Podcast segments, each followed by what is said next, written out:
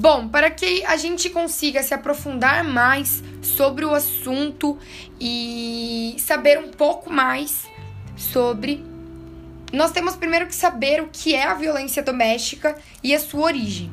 Para quem não sabe o que é a violência doméstica, ela é um problema de violação dos direitos humanos pela OMS, Organização Mundial da Saúde. Ela surgiu na cultura patriarcal. E para quem não sabe o que é patriarcado, é um sistema social em que os homens mantêm o poder primário. Ou seja, eles têm privilégios sociais, é, controle das propriedades, liderança política, autoridade moral e entre vários outros.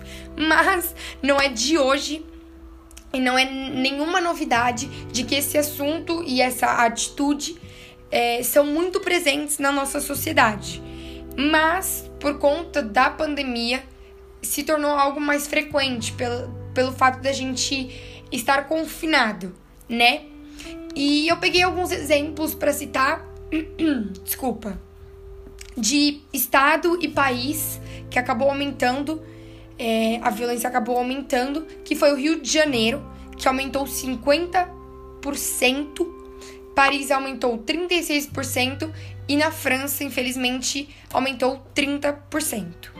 O Estado brasileiro ele ratifica intervenção por intermédio da Lei 11.340 de 2006, onde foi criado o mecanismo para coibir a violência doméstica e familiar contra as mulheres. Na pandemia, foi criado um projeto pela Universidade Federal da Bahia que se chama Vida na Covid, que é para melhorar a saúde tanto física quanto mental das mulheres. Então, como funciona? Com base em nas respostas de um questionário, eles fazem uma cartilha com algumas orientações para ajudar as mulheres na questão física e mental. Mulheres que são atendidas, claro.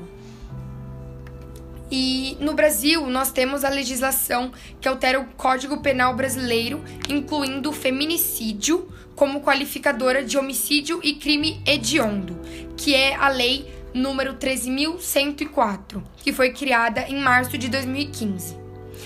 É, com todos esses fatos que eu citei, acho que podemos levar em consideração e aprendizado que, independente do tempo, do lugar, é, da situação que estamos passando, as mulheres diariamente sofrem ou são vítimas de homicídio, de assédio, pelo simples fato de serem mulheres ou pela cultura patriarcal.